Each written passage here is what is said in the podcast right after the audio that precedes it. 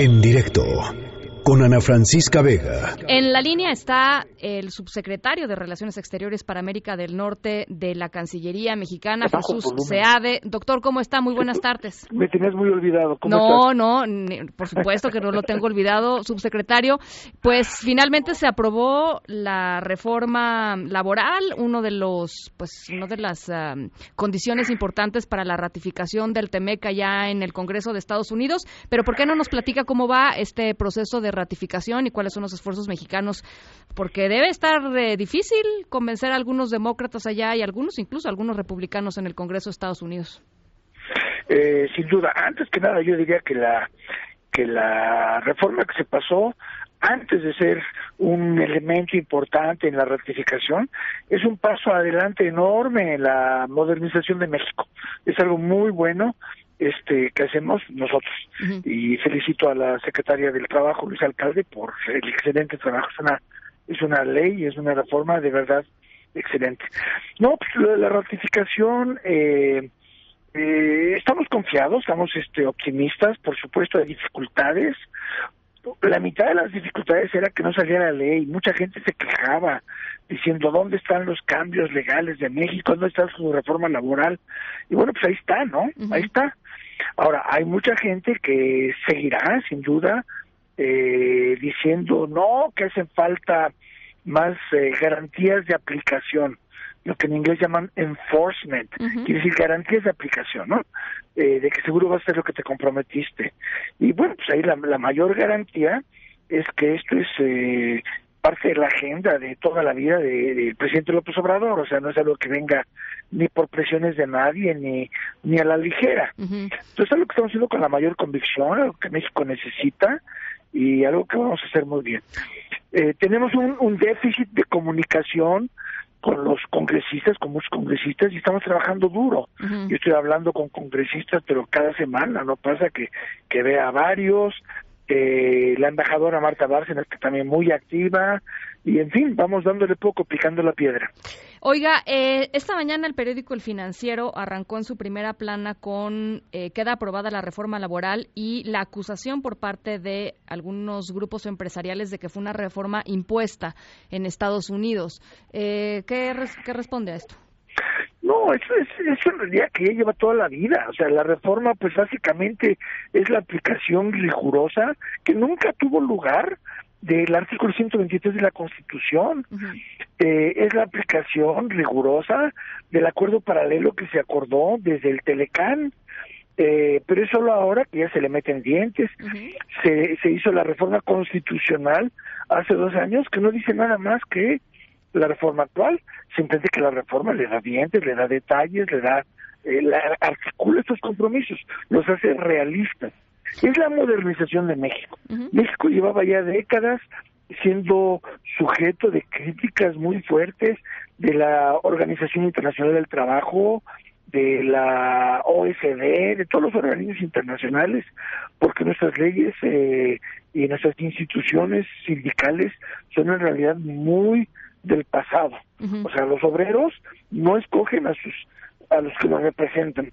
Eh, primero se, se contrata con los que van a representar y luego se contrata a los representados. Pues, ¿Cómo es eso? Es modernización de México y pues claro, pisa callos, pero es ir hacia adelante. Y esto va a ser bueno. Y además va a ser bueno para ganar más eficiencia, porque el obrero va a tener más sentido de pertenencia a la empresa. El obrero, en lugar de sentirse manipulado, el obrero va a tener un interés en el éxito de la empresa eh, que está codirigiendo al manejar a su propio, al elegir y al manejar a su propio sindicato. Eso es importante que todo el mundo tiene y nosotros necesitamos. Y necesitamos y ya vamos a tener. Oiga, eh, a ver, la, el último planteamiento, estamos platicando con Jesús Seade, subsecretario de Relaciones Exteriores para América del Norte de la Cancillería Mexicana. Eh, tan solo esta mañana el presidente Donald Trump volvió a pues atacar a México por el tema migratorio, parte de lo que queda en su cartera en América del Norte. ¿Le preocupa que rumbo a la eh, intensificación del proceso electoral en Estados Unidos, México vuelva a ser la piñata preferida del presidente Donald Trump y en ese sentido pues que se vea un poco obligado el gobierno mexicano a responder de alguna manera. Hasta el momento, el, sabemos, el presidente López Obrador, el propio canciller Marcelo Ebrard ha, decidido no responderle directamente a estas pues estas provocaciones, no lo puedo llamar de otra manera. ciertas respuestas. O sea, por ejemplo, o sea, nosotros respondemos a acciones más que a palabras. Entonces, por ejemplo, eh, las palabras pasaron acciones en, en semanas pasadas, se amenazó con cerrar la frontera y bueno, pues eh, las mayores quejas vinieron de empresas de Estados Unidos que dijeron no, no se puede. Entonces se convirtió en un entorpecer un poco los flujos, eh, cambiando personal de, de, de, de hacia hacia, o sea, del manejo de mercaderías al manejo de flujos migratorios. y este, Pero esa respuesta no, es respuesta de México, ¿sí? Dimos una respuesta muy clara, que fue una nota diplomática entregada a las autoridades y también entregada al público como boletín de prensa, eh, denunciando los costos que esto estaba representando. O sea, tampoco es que nos estemos quedando callados. No respondemos a cada tweet. Eso sí sería un poco eh, pues sería mala idea, ¿no? Porque, pues porque hay muchos, esa es una forma muy establecida de expresarse del presidente Trump, pero pero sí a las palabras y a los problemas eh, que hay. Eh, eh, y, ahora los problemas migratorios no se están poniendo peor. Yo creo que estamos un poco volteando, empezando a voltear la página, eh, tener mayores controles.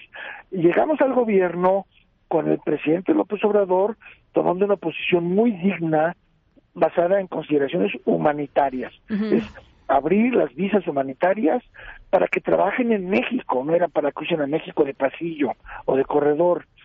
Resultó que muchos eh, respondieron utilizando a México como corredor, ya no es al norte, nos causó problemas con Estados Unidos. Entonces, nosotros estamos ya aplicando una política, y no nosotros, es la Secretaría de Gobernación la responsable, eh, más estrictamente aplicada, más cuidadosa en el sur, eh, eh, que está empezando a controlar un poco los flujos, no por hacer el juego a nadie, sino porque nunca fue nuestra intención ser corredor, sino abrirnos a los, eh, los hermanos centroamericanos eh, que están eh, huyendo de la pobreza, huyendo de la violencia, para que encuentren empleo en México, porque en México tenemos miles de problemas, pero el desempleo no es uno de ellos. Entonces, sí podemos acogerlos siempre y cuando vengan lealmente como, eh, como lo que se les está invitando a hacer, que es visitantes humanitarios laborales.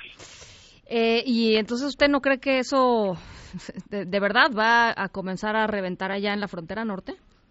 Yo siento que no, yo siento que las mayores caravanas ya pasaron, eh, los flujos se están controlando eh, un poco más en el sur, estamos discutiendo con las autoridades norteamericanas, en fin, para para para tener este un manejo de la frontera norte eh, apropiado, aceptable para todo el mundo, humanitario, eh, tratando de conducir las cosas de una forma civilizada. Bueno, pues... Eh, esperemos que no explote a, una mayor crisis.